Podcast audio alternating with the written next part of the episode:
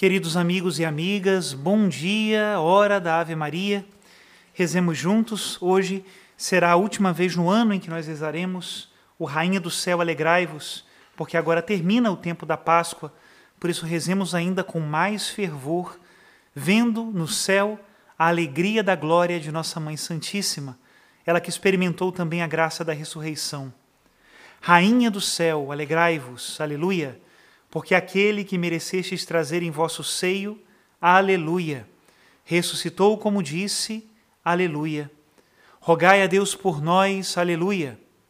Exultai e alegrai-vos, ó Virgem Maria, aleluia. Pois o Senhor ressuscitou verdadeiramente, aleluia. Oremos. Ó Deus, que vos dignastes alegrar o mundo com a ressurreição do vosso Filho, nosso Senhor Jesus Cristo, concedei-nos, vos suplicamos, a graça de alcançarmos, pela proteção da Virgem Maria, sua mãe, as alegrias da vida eterna. Pelo mesmo Cristo, nosso Senhor.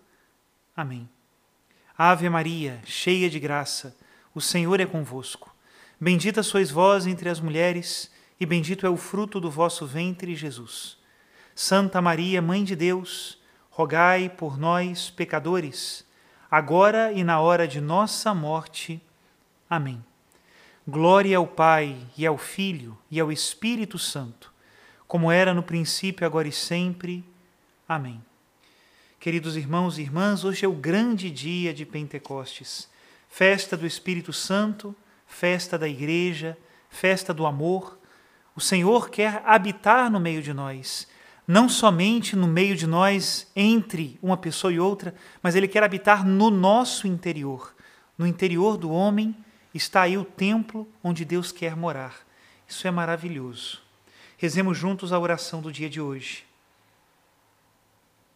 Ó Deus, que pelo mistério da festa de hoje santificais a vossa igreja inteira, em todos os povos e nações, derramai por toda a extensão do mundo os dons do Espírito Santo e realizai agora, no coração dos fiéis, as maravilhas que operastes no início da pregação do Evangelho.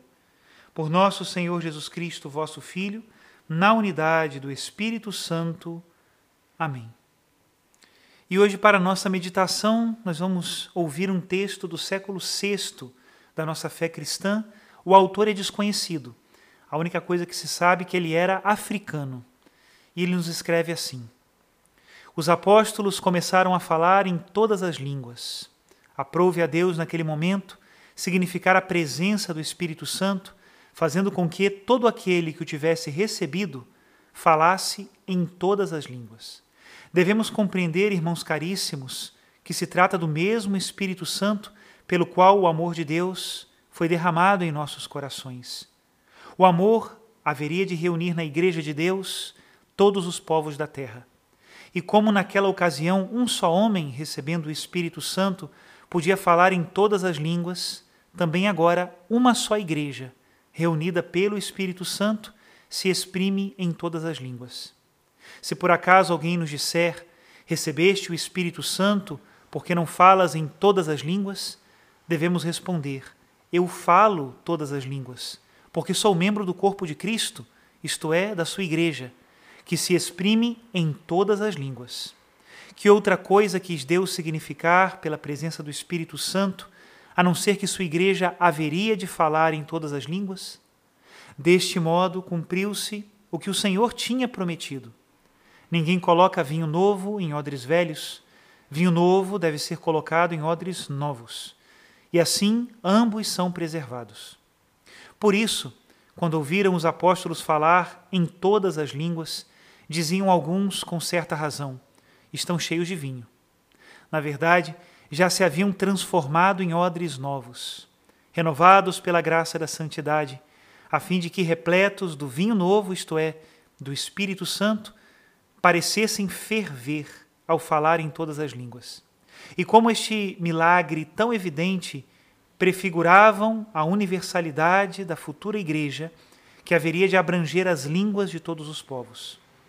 Celebrai, pois, este dia como membros do único corpo de Cristo, e não celebrareis em vão se realmente sois aquilo que celebrais, isto é, se estáis perfeitamente incorporados naquela igreja que o Senhor enche do Espírito Santo e faz crescer progressivamente através do mundo inteiro. Esta igreja ele reconhece como sua e é por ela reconhecida como seu Senhor. O esposo não abandonou sua esposa, por isso, ninguém pode substituí-la por outra. É a vós, homens de todas as nações, que sois a Igreja de Cristo, os membros de Cristo, o corpo de Cristo, a esposa de Cristo, é a vós que o apóstolo dirige estas palavras: Suportai-vos uns aos outros com paciência no amor. Aplicai-vos em guardar a unidade do Espírito pelo vínculo da paz. Reparai como, ao lembrar o preceito de nos suportarmos uns aos outros, falou-nos do amor. E quando se referiu à esperança da unidade, pôs em evidência o vínculo da paz. Esta é a casa de Deus, edificada com pedras vivas. Nela o Eterno Pai gosta de morar. Nela seus olhos jamais devem ser ofendidos pelo triste espetáculo da divisão entre os seus filhos. Até aqui a citação deste autor africano do século VI. Que Deus nos confirme na graça do Espírito Santo, que é espírito de verdade e, por isso, é espírito de unidade. Se fosse espírito de opinião, nós estaríamos eternamente divididos e nunca reconciliados. Mas não é questão de opinião, ele é o espírito da verdade. Deixemos então os nossos achismos e procuremos a verdade, porque nela habita Deus e Deus mesmo é a verdade que desça sobre todos vocês nesse grande Pentecostes, pela intercessão do Imaculado Coração de Maria, a bênção de Deus Todo-Poderoso, Pai, Filho e Espírito Santo. Amém. Muito obrigado por acompanharem a hora da Ave Maria nesse tempo pascal. Obrigado por rezarmos juntos, como me fez bem. Obrigado. Que Deus abençoe a todos.